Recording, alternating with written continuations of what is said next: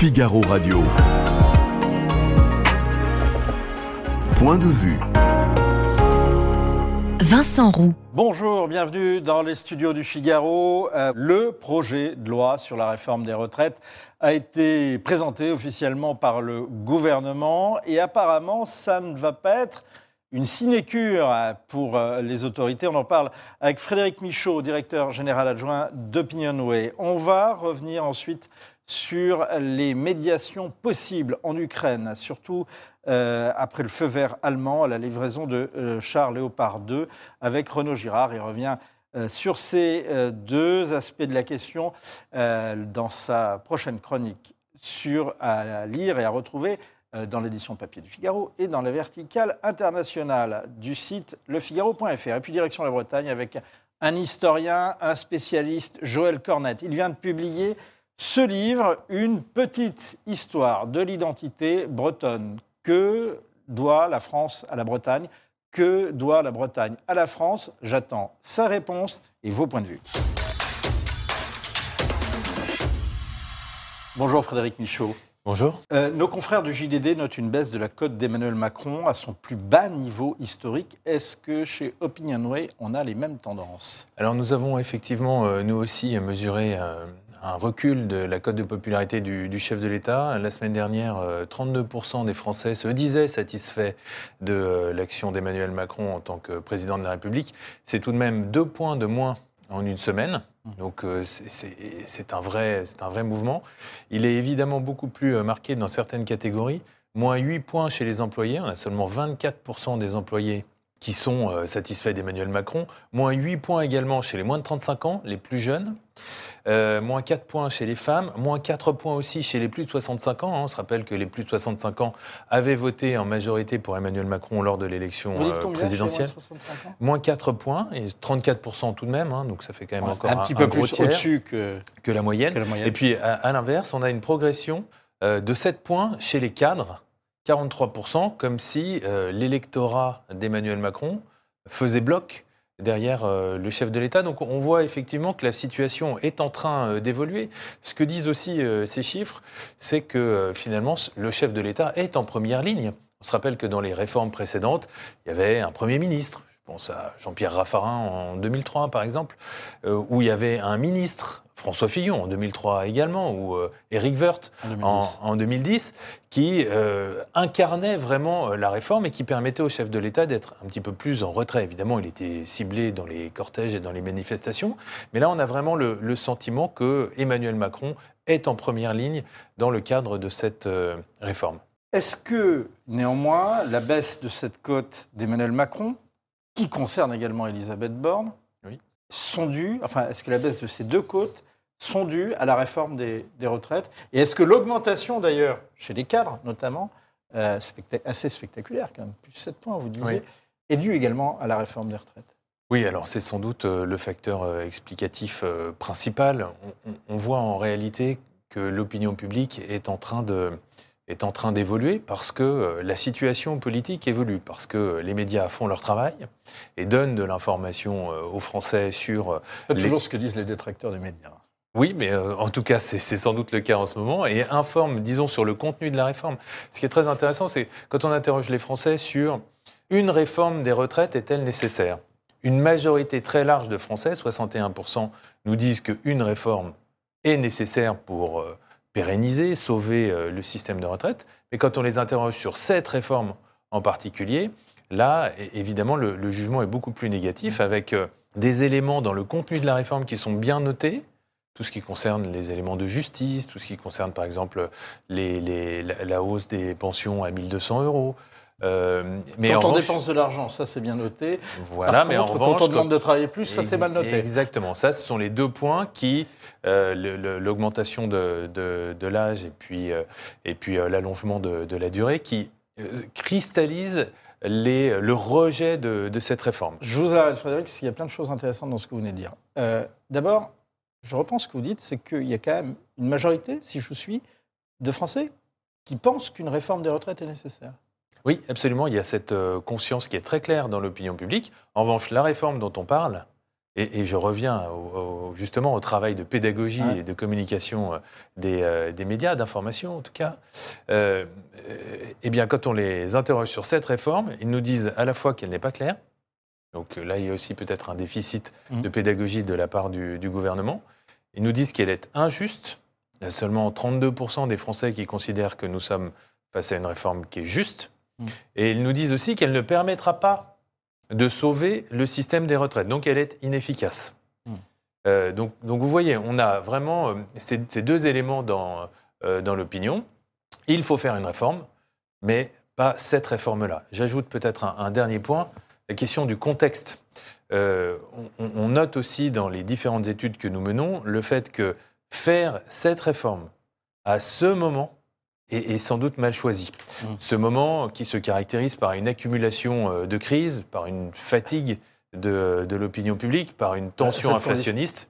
Alors, il n'y a jamais de moment parfait. Cette condition, oui, c'est ça, il n'y a jamais de moment euh, parfait. Oui, mais là, on a vraiment euh, le, sentiment que les crises s'empilent, et notamment la crise inflationniste. Et quand on demande aux Français des efforts, alors qu'ils ont déjà le sentiment d'en faire beaucoup et, d'être confrontés à des difficultés pour euh, boucler leur fin de mois, évidemment, c'est plus difficilement acceptable.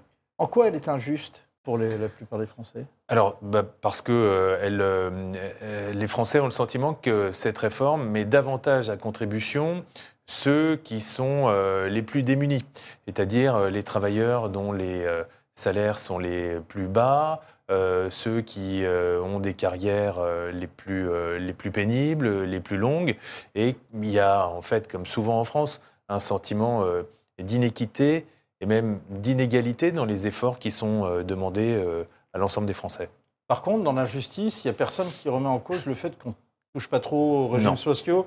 Alors si, les régimes spéciaux. Et sur, la, et sur la clause du grand-père, par exemple. Alors, les régimes spéciaux, les Français sont. ça, c'est un point euh, qui est à noter, parce que c'est une évolution de l'opinion, sont très majoritairement favorables à la réforme, des, à la suppression des mmh. régimes euh, spéciaux. Hein. Mmh. Donc il y a une volonté euh, d'alignement des régimes spéciaux sur le régime général. je pensais surtout, en, devançant votre question, est-ce qu'il faut mettre à contribution les, les retraités?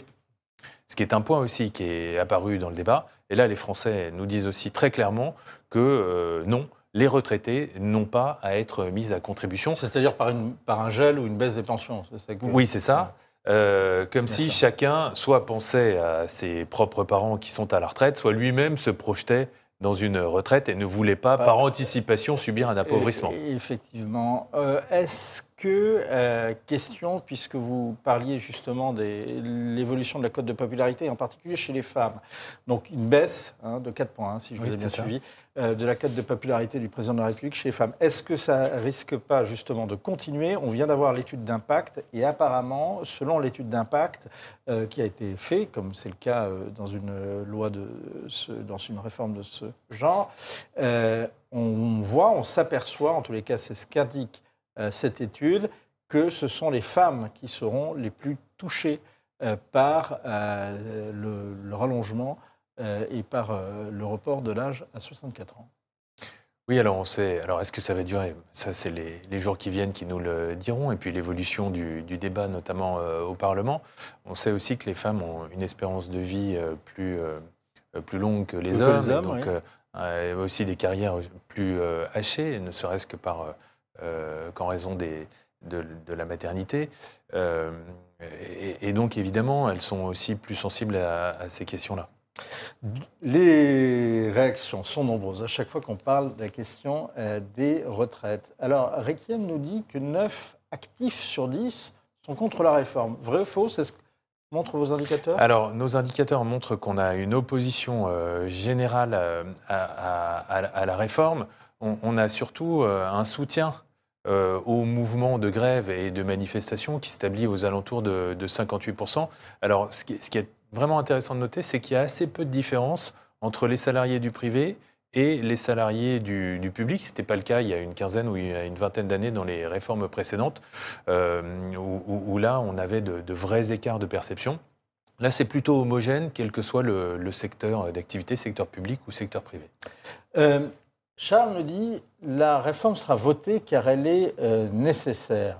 Est-ce que la Macronie, elle, a raison de douter aujourd'hui, puisque c'est ce qu'on lit, euh, avec les informations, des excellentes informations des non moins excellents Jean-Yves Figaro, est-ce qu'elle a raison de douter au regard de la mobilisation de la semaine dernière?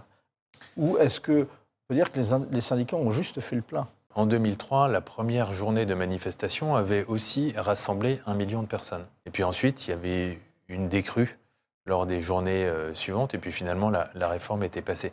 Euh, la mobilisation lors de la première journée, généralement, est, toujours très, euh, très importante. ce qu'il faut maintenant, si on se place du point de vue des syndicats et, de l'opposition, c'est de tenir ce mouvement dans la durée et assurer la mobilisation. Est-ce qu'elle va s'essouffler ou est-ce qu'elle va se, maintenir? Ce sera un, des éléments décisifs dans, l'évolution du débat. Est-ce que le gouvernement a raison d'émettre des doutes, peut-être même pour certains des craintes? Euh, Oui, parce que c'est une réforme euh, complexe. Euh, on en est vraiment aux tout premiers actes de cette, de cette pièce. il peut encore se passer énormément de choses. Il y a beaucoup de risques, on appelle le risque opinion, c'est-à-dire des éléments qui peuvent faire basculer l'opinion dans un sens ou dans un autre, même si là on voit qu'on a quand même une opinion qui est majoritairement opposé à, la réforme. Quels sont ces, éléments? Ça peut être une erreur de communication, ça peut être une phrase malheureuse. C'est que le tout ça est très fragile quand même. Hein. Ça veut oui, mais on se rappelle que le président de la République, il y a un an, avait eu une phrase malheureuse. Euh, et ça peut avoir des effets dans l'opinion publique, renforcer telle ou telle image de, je sais pas, d'intransigeance ou de, condescendance. Il peut y avoir euh, justement cet effet d'essoufflement de, la mobilisation. Puis est-ce que, voilà, justement, sur l'intransigeance ou la condescendance, parce que ce sont deux choses différentes, est-ce qu'il risque plus à être condescendant ou est-ce qu'il risque plus à être intransigeant? Autrement dit, est-ce que là. C'est la condescendance. Bah, bien sûr. Alors, Qu'est-ce qui est le plus embarrassant Je continue. L'intransigeance aussi, hein, mais c'est pas la même, c'est pas la même euh, nature. La, condescendance va venir réactiver des éléments qui sont déjà associés à Emmanuel Macron. Mm. Président des riches, euh, mm. l'élite, euh, et puis il y a eu toute une série de, phrases précédentes mm. qui ont donné corps à cette perception d'une partie de l'opinion publique. L'intransigeance peut être vue comme une forme de détermination par son camp et par une partie de la droite qui se retrouvent dans cette euh, réforme. Donc ça, c'est moins Donc ça négatif. peut remobiliser une partie de l'opinion. Et surtout, je vous pose cette question, quand bah, vous dites que... Quand, si c'est de la détermination, oui. Si c'est de l'intransigeance, non. La détermination, c'est envoyer le message... L'opinion fait la différence entre les deux? Oui, c'est une question de style, c'est une question de forme. La détermination... L'intransigeance pourrait être une forme d'arrogance? D'une certaine manière, oui. Qu'est-ce qui est le plus embarrassant pour le gouvernement et le président, justement? Est-ce que c'est la baisse du soutien à la réforme ou est-ce que c'est la baisse du nombre de Français qui pensent que de toute façon elle se fera? Sans doute la baisse du nombre de Français qui pensent que de toute façon elle se fera. L'idée que les jeux sont l'idée que les jeux sont faits, qui peut être une idée fausse par ailleurs, hein, euh, a des conséquences très réelles parce qu'elle donne de la force mm. au pouvoir et donc à la majorité. Est-ce que justement, donc on est, je vous, je vous suis, c'est quand même l'une des clés, l'un des, des cœurs de cette bataille de l'opinion, c'est en tous les cas la détermination.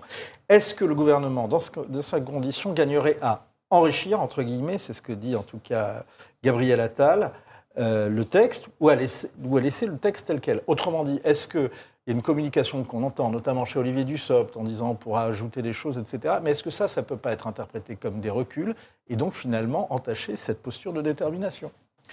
C'est une question de dosage. Évidemment, le risque que vous pointez existe euh, vraiment, mais l'idée d'arriver au Parlement avec une réforme ou un projet totalement ficelé et, totalement euh, euh, immobile, évidemment, c'est mal engager le débat parlementaire et puis c'est sans doute donner un, argument politique fort à l'opposition syndicale et politique. Mmh. Donc, et, et d'ailleurs, le précédent de 95 le droit dans ses bottes hmm. avait beaucoup coûté à Alain Juppé euh, à l'époque. Donc tous les gouvernements qui ont suivi en ont tiré la conséquence que quand on avançait un projet de hmm. réforme, il fallait laisser des marges de négociation à la fois au Parlement et puis aussi avec les syndicats. Rapidement, Frédéric, est-ce que les actions pendant les vacances de février, comme euh, est-ce que des actions syndicales, comme l'a évoqué Philippe Martinez, peuvent souder l'opinion ou au contraire la retourner contre les syndicats?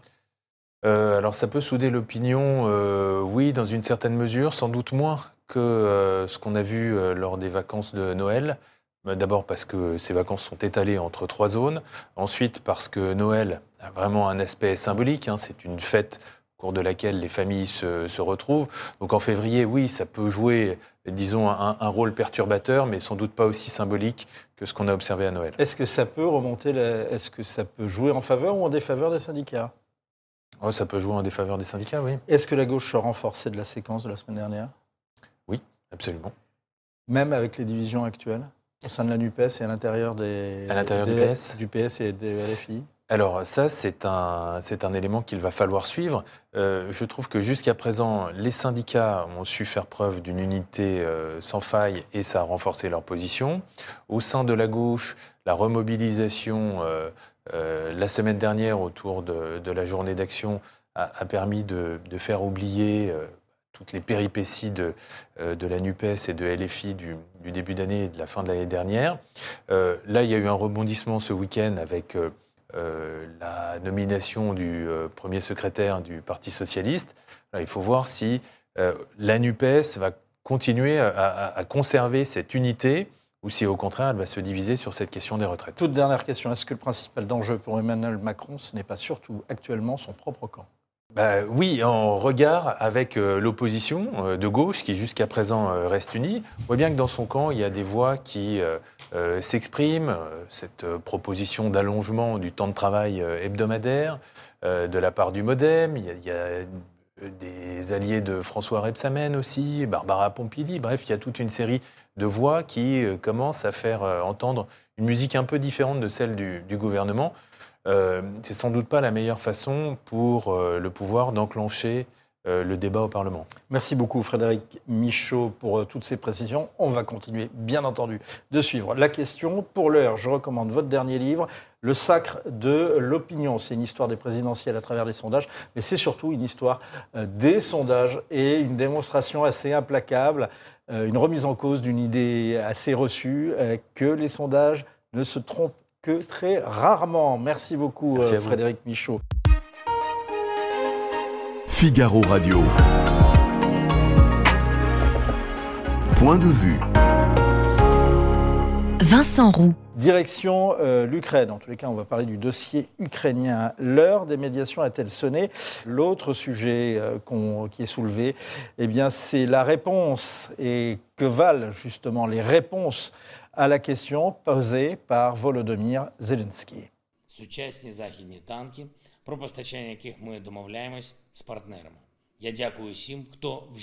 Pour ce qui est des Leclerc, j'ai demandé donc euh, au ministre des Armées d'y travailler. Rien n'est exclu et cela s'apprécie en effet collectivement.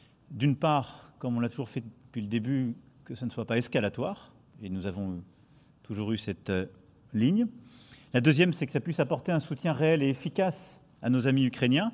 Bonjour Renaud Girard. Une livraison des Leclerc, ça pourrait apporter un soutien réel et efficace aux amis ukrainiens. En tous les cas, si j'en crois votre dernière chronique. En tout cas, ce que demandent euh, les euh, Ukrainiens, parce qu'ils veulent percer le front russe, il faut des chars lourds. C'est euh, le but de ce type de chars qui ont des visées laser, c'est de percer un front. Mais il en faut beaucoup. En fait, il en faudrait en fait 300. Et le succès, d'ailleurs, ne serait pas forcément euh, mais effectivement, avec 300 chars, vous pouvez tenter en tout cas une percée. Emmanuel Macron dit que ce n'est pas, je reprends ces termes, escalatoire. si ça perce les lignes russes, c'est de nature quand même à changer le cours des opérations. donc à être les Russes ont dit que c'était une escalade, les Russes l'ont dit, mais Emmanuel Macron n'a pas dit combien il en donnerait. D'ailleurs, il ne pourrait pas en donner 300 à lui tout seul, puisqu'il n'en a que 225. Mm. Donc euh, là, ça va être toute la France. Mais il a dit qu'il va étudier la question sur deux aspects. Premier aspect, combien nous faut-il garder à nous, Français, de Charles Leclerc pour assurer la défense du territoire?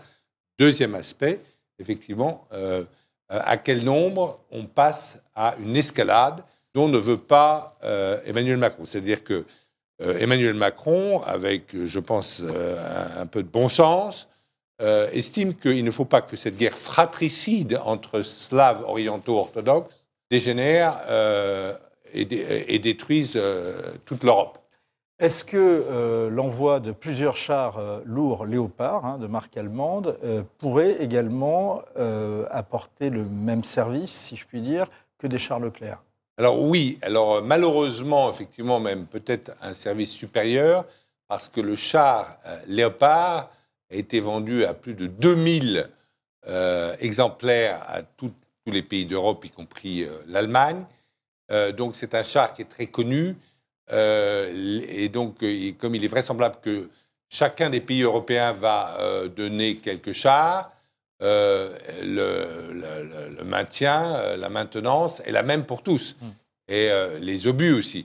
Et donc, pour les Ukrainiens, le char Léopard 2 est la solution préférée. Précisément, l'Allemagne a cédé. Elle ne s'oppose plus à l'envoi de chars Léopard 2. C'est en tout cas ce qu'a dit la ministre des Affaires étrangères allemande à notre confrère Darius Rocheblin sur euh, LCI.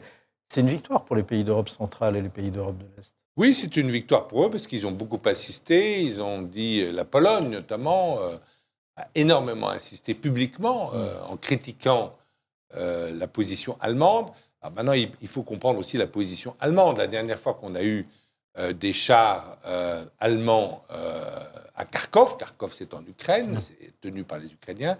Eh bien, c'était en 1944, n'est-ce pas?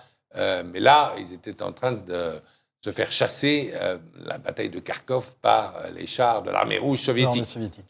Charles Rondeleu nous, nous, dit à propos des, des, chars Leclerc, nous en avons peu et c'est dévoiler une technologie de pointe à nos adversaires éventuels si nous les, si nous les donnons. Bah, il est tout à fait certain que si les Russes euh, prennent un char Leclerc, ils euh, pourront étudier la technologie qui est dedans. mais voilà, ça c'est le risque des armes de guerre, c'est qu'on peut toujours s'en faire piquer un. c'est le cas aussi pour les avions qui s'écrasent en territoire ennemi ou étranger. Les canons, les canons César qui ont été livrés par la France à l'Ukraine, pour le moment, aucun n'a été saisi par l'armée russe. On a parlé de l'Allemagne, et l'Allemagne euh, s'est opposée justement à, l'octroi jusqu'à récemment euh, de ces... Je ne dirais pas qu'elle s'est opposée, je dirais qu'elle a traîné les pieds, parce que son opinion est divisée là-dessus. À peu près 46% sont favorables, 43% sont contre. Effectivement, les Allemands euh, ont beaucoup souffert et ont perdu beaucoup d'hommes dans une guerre contre la Russie ils ne veulent surtout pas en refaire une seconde. Oui, mais il n'est pas question que les Allemands aillent faire la guerre euh, en Ukraine. Non, mais euh, l'escalade, si vous voulez, la logique de l'escalade, c'est qu'on donne des chars lourds, ensuite on va sans doute donner des avions, et peut-être qu'après, si euh, des villes ukrainiennes sont menacées, eh bien peut-être qu'on enverra des troupes. Il y a déjà d'ailleurs, c'est caché, ce n'est pas avoué, mais il y a déjà évidemment des bérets verts américains, des SAS euh, euh, britanniques, des euh, formateurs de la DGSE française qui sont auprès des Ukrainiens depuis le début. ça? Ah oui, oui, oui, oui, on a la certitude. Moi, j'ai rencontré quand j'étais là-bas des gens qui en avaient vu, oui, mais c'était eux-mêmes, ils étaient eux-mêmes des anciens SAS, etc. Mais oui, bien sûr. Témoignage en direct. voilà, mais, mais, mais c'est pour ça d'ailleurs que vous avez remarqué que c'était assez bizarre, mais au début de, de la guerre, il n'y avait absolument aucun journaliste qui était sur le front. Il n'y avait aucun véritable, je dirais, embedment. Vous savez, c'est le terme, on est dans une unité, quoi. Mmh. Euh, les armées qui prennent des journalistes et, qui, les emmènent sur la unité. Voilà. Et, euh, Vous attribuez euh, ça au fait que comme ça, ça a permis de mettre des, non, je, soldats J'attribue ça au fait que, qu'effectivement, il y a certainement des choses que les Ukrainiens ne voulaient pas qu'ils soient publiques. C'est tout à fait normal dans une guerre que les journalistes euh, les voient. Donc euh, oui, je pense qu'il y a eu euh, un soutien qui n'est d'ailleurs plus nié vraiment aujourd'hui, assez affirmé des Américains et des Anglais. Et je crois d'ailleurs que les Anglais ne le nient pas. Mmh. Selon le chef d'état-major norvégien, la Russie a encore les moyens humains et industriels de faire une guerre longue. apparemment, là encore, à vous lire, c'est aussi votre analyse. La, Russie, en tout cas, a montré que l'armée russe, en tout cas, qu'elle ne s'était pas effondrée. Elle n'a pas montré non plus qu'elle euh, était devenue d'une très grande habileté manœuvrière. Hein. C'est pas plutôt euh, Sharon en 1973 qui, qui, prend à revers l'armée égyptienne et qui c'est la guerre du Likoud. La guerre du Kippour, voilà, avec, des chars, avec des chars, avec justement la fameuse percée blindée. qu'a réussi le général Sharon. Donc mm. là, on en est contre des, des troupes, d'ailleurs, équipées de matériel soviétique à l'époque. on n'en est pas là, mais ce qu'on doit constater, c'est que les Russes semblent avoir colmaté les brèches, qu'ils ne reculent plus, puisqu'ils ont même pris une petite ville, mais qui n'a pas d'importance stratégique, qui s'appelle Soledar, non loin de Bakhmut. Il n'y a pas de changement, mais ce qu'on sait, c'est que euh, les euh, jeunes Russes qui ont été rappelés euh, arrivent dans les unités combattantes. Et donc, alors que les... Malgré des désertions. Malgré des désertions, on n'en sait rien. Il y a eu beaucoup de jeunes qui sont partis hmm. de Russie à partir oui, malgré des de mars 2023. Le terme désertion est impropre, c'est-à-dire malgré... servir, voilà. Mais, Malgré des départs, voilà, pas avoir Il y a eu beaucoup de, départs à partir hmm. de, euh, de mars 2022 vers euh, Dubaï, vers, vers même Bali, etc., de Russes qui avaient des moyens visiblement et qui ne voulaient pas participer à cette guerre, parce qu'il y a beaucoup de jeunes Russes, pas la majorité je pense, mais beaucoup de jeunes Russes qui sont opposés, qui ne sont pas d'accord avec cette guerre. Il faut voir que les, euh, les Ukrainiens, les, les, les, familles mixtes à Moscou, comme d'ailleurs à Kiev, sont, sont innombrables. Autre question, est-ce que la défense antiaérienne ukrainienne est suffisamment forte pour empêcher aujourd'hui les avions russes de bombarder? Oui, je pense, que, je pense que les Russes euh, n'ont plus du tout la maîtrise euh, du ciel. Ils l'ont ils jamais vraiment eu, et que là, euh, avec le renforcement des équipements antiaériens occidentaux, je pense qu'il est très dangereux pour un avion russe aujourd'hui de s'aventurer dans le ciel ukrainien. Et d'ailleurs, on voit qu'ils attaquent l'Ukraine davantage avec des missiles, dont beaucoup sont interceptés d'ailleurs. Dedans, il donc il n'y a pas de prisonniers. Euh, donc les Russes attaquent maintenant euh, avec des missiles et pas avec des avions. Est-ce que, euh, justement, dans ces conditions, le conflit peut durer, j'allais pas dire éternellement, mais extrêmement longuement, avec une Ukraine en première ligne qui résiste grâce avec la tête occidentale. alors là, le, temps, effectivement, le temps à partir de, du moment où euh, le calcul automnal de Zelensky euh, ne s'est pas produit, c'est-à-dire que euh, on attendait une défaite de l'armée russe en race campagne. Il y a eu des reculs, il n'y a pas eu de défaite. Les Russes tiennent toujours 15% du territoire. et donc, Zelensky pensait qu'en cas de défaite, le système russe renverrait Poutine et que donc on pourrait parler avec un autre dirigeant russe qui retirerait euh, ces forces d'invasion qui rendraient les territoires pris depuis le 24 février 2022. Ce n'est pas le cas. Visiblement, on n'est pas euh, euh, putsch, un coup d'État ou une démission de Poutine n'est pas pour demain. Les gens ont dit qu'il était en très mauvaise santé, c'est visiblement pas le cas, donc on a dit beaucoup de choses. Mais comment on peut avoir cette certitude? Que quoi qu'il est.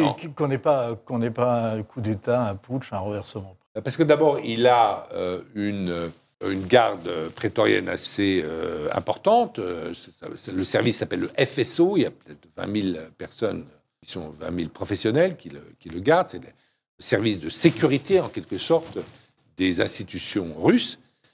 mais aussi, les opposants, ils sont partis.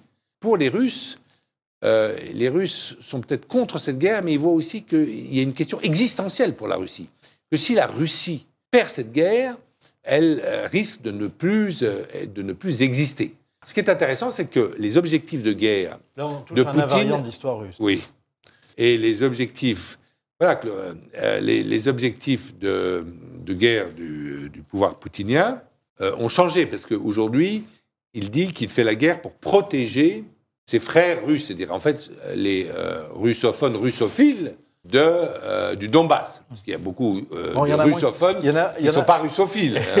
il y en a beaucoup moins qui le disaient au départ. Mais est-ce que la Russie... Et il a changé. C'est plus la dénazification, c'est plus le changement de régime à Kiev. Maintenant, il ne s'agit plus, hmm. pour Poutine, c'est ce qu'il dit en tout cas, que de protéger hmm. euh, le Donbass. Oui, il est revenu au discours qu'il a fait avant le 24 février. Tout à fait. Est-ce que la Russie a les moyens de créer une surprise stratégique comme euh, semblent le dire les Américains? Alors, bah, écoutez, on ne les voit pas, ces moyens. Euh, euh, l'habileté manœuvrière, si vous voulez, à part la prise de Soledar par la milice Wagner, on n'a pas vu la marine russe capable de la moindre action. Elle a perdu l'île Serpent, au contraire, on a l'impression que les bateaux ont très peur de se faire attaquer dans leur port de Sébastopol, très peur que la Crimée tombe. On, ne voit pas de coup d'éclat, si vous voulez, de la, de la part de l'armée russe. Je vais, je vais reprendre cette comparaison parce que c'est une guerre très classique, faite avec les mêmes types de matériel. Hein, la, guerre israélo arabe plutôt, parce qu'il y avait l'Égypte et la Syrie. 1973. Mmh. L'Égypte et la Syrie, donc qu'Israël a mené sur deux fronts.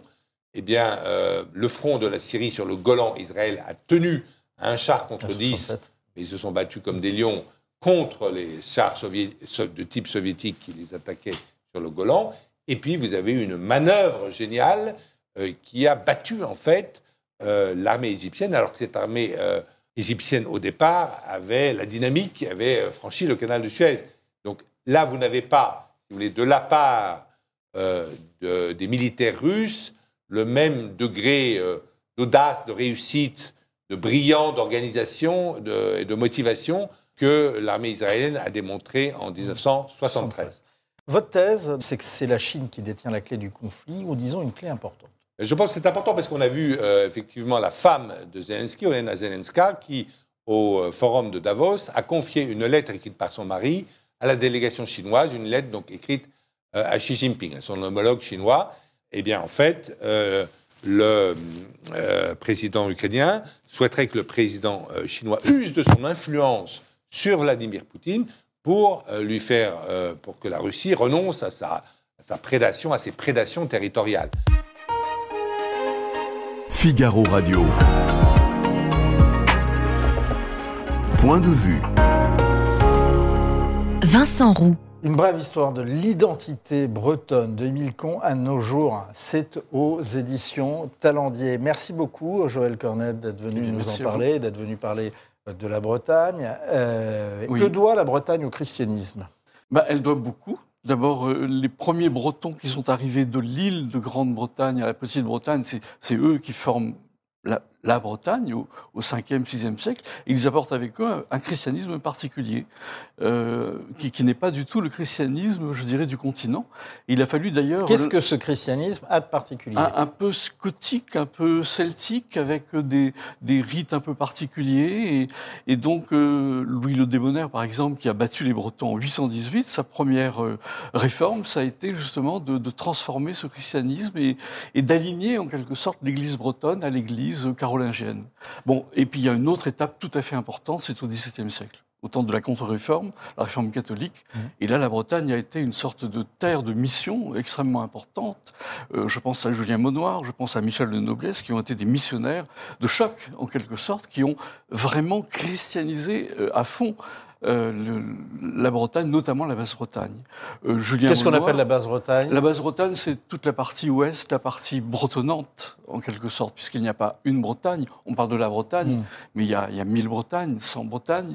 Et, donc voilà, la Basse-Bretagne, c'est la partie bretonnante peut-être la plus bretonne des Bretagnes, si vous voulez. Combien de départements, combien de provinces en euh, Bretagne Ah, vous posez la grande question, 4 ou 5 Moi, je dirais tout de suite, tant pis, on me critiquera, Nantes et, bretonne, ah, historiquement. Mais c'est quoi? C'est quelle est la capitale, Nantes ou Rennes dans ce cas-là? Ah, C'est tout le problème. Ah. Je pense que si Nantes redevient bretonne, ce que je pense serait souhaitable, il risque d'y avoir un, problème de comment dire de double tête en quelque sorte entre Rennes et Nantes. Et je me demande d'ailleurs si c'est pas la vraie raison de disons du retard à l'allumage quant au, à la réintégration de Nantes euh, en Bretagne, parce que Rennes ne sera plus tout à fait la seule capitale. Charles Drevle nous dit euh, grande influence de la religion en Bretagne. Que, alors on a vu ce que la Bretagne, euh, que, ce que la Bretagne doit au christianisme. Que doit le christianisme à la Bretagne? Une originalité euh, forte. Et si vous allez des missionnaires aussi. Oui, et, puis absolument. Il y a, alors d'une part en Bretagne, il y a un, catholicisme qui est visible dans la pierre.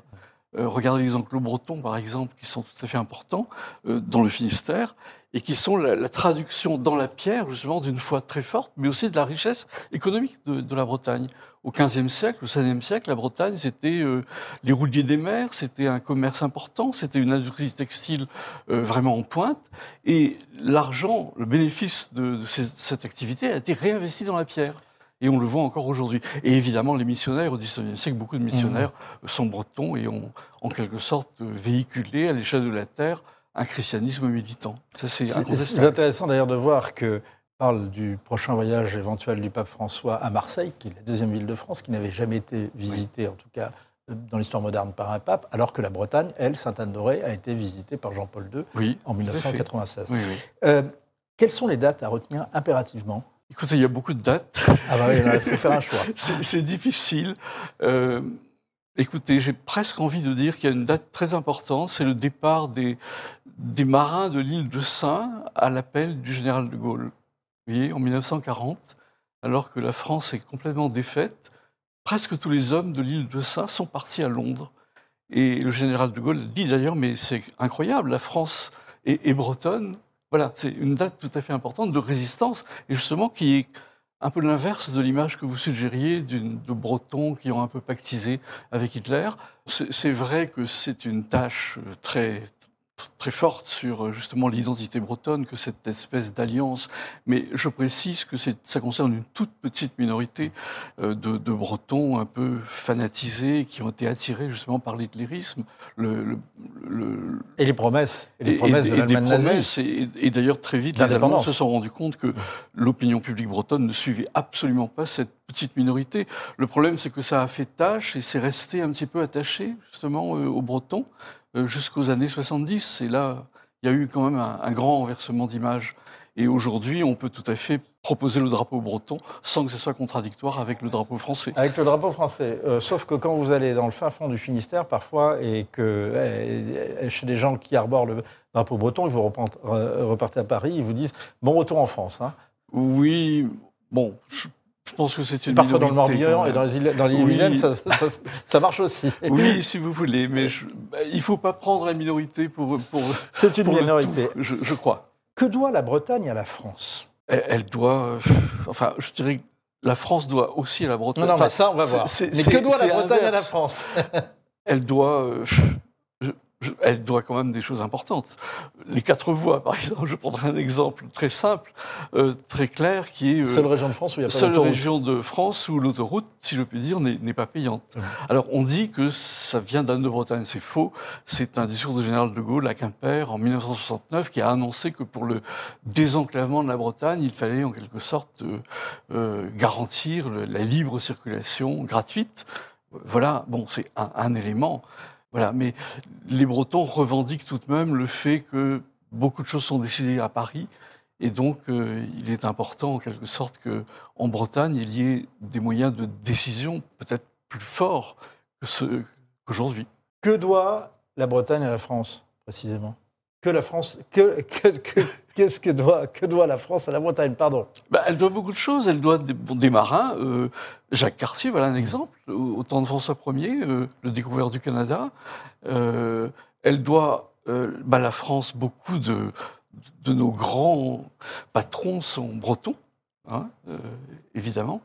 la Bretagne, c'est une terre d'association, de où le collectif euh, joue un rôle très très important.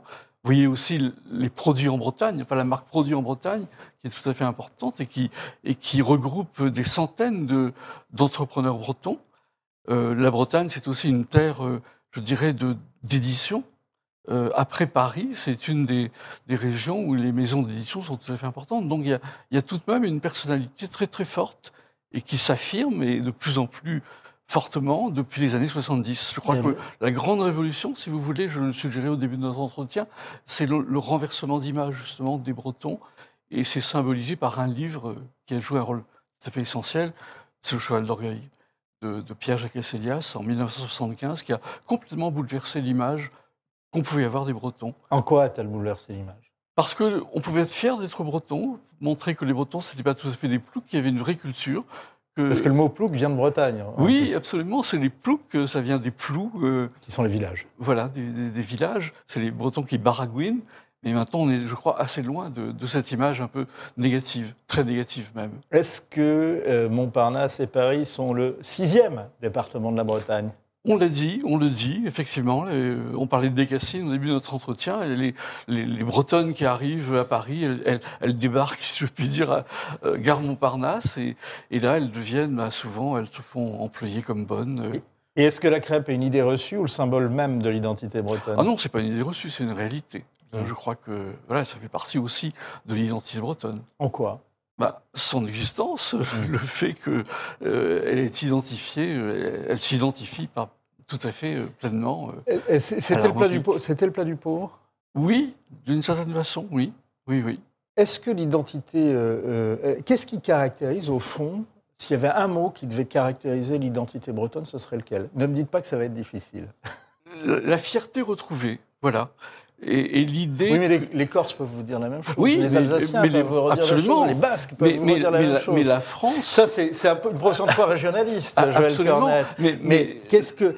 Vraiment, qu'est-ce qui caractérise vraiment l'identité bretonne je dirais, la, conviction d'appartenir euh, à une population particulière, à une culture particulière, à une histoire, à un territoire aussi.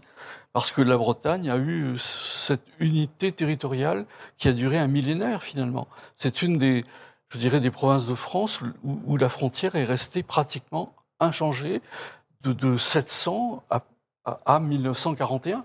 C'est en 1941 que Nantes a été euh, enlevée en quelque sorte de, du territoire de la Bretagne. Donc il y a tout ça, il y a le, territoire, euh, la manière de se reconnaître breton. C'est vrai que quand deux Bretons se rencontrent, il y a une sorte de quelque chose qui se passe, une sorte d'alchimie peut-être invisible, euh, qui fait que, voilà. La Bretagne est à gauche à cause des curés, c'est une idée reçue? Non, enfin, il y a curés et curés. Euh, certains curés sont tout à fait militants et ont, contribué effectivement au, grand bascule de la Bretagne à gauche. Et ça, c'est les années 70 aussi. C'est les années 70, absolument. Je reviens toujours sur ce grand moment euh, où tout bascule. Euh, l'économie, la manière de se sentir breton, mm. la religion, les églises commencent à se vider, et la Bretagne bascule à gauche en 1981, et vote d'ailleurs Europe en 2005, lors du référendum. C'est une des seules régions qui dit massivement oui, oui à l'Europe. Il y a là une sorte de paradoxe aussi, tout à fait intéressant. Et, une singularité. Et à l'inverse, c'est la terre natale de Jean-Marie Le Pen. Jean-Marie Le Pen correspond-il à l'identité bretonne ou pas? Eh bien non, justement, puisque regardez que l'extrême droite en, Bretagne a des scores extrêmement faibles et continue à avoir des scores très faibles. Donc il y a, il y a aussi voilà, un autre élément de l'identité bretonne une brève histoire de l'identité bretonne de Milcon à nos jours. C'est aux éditions Talendier.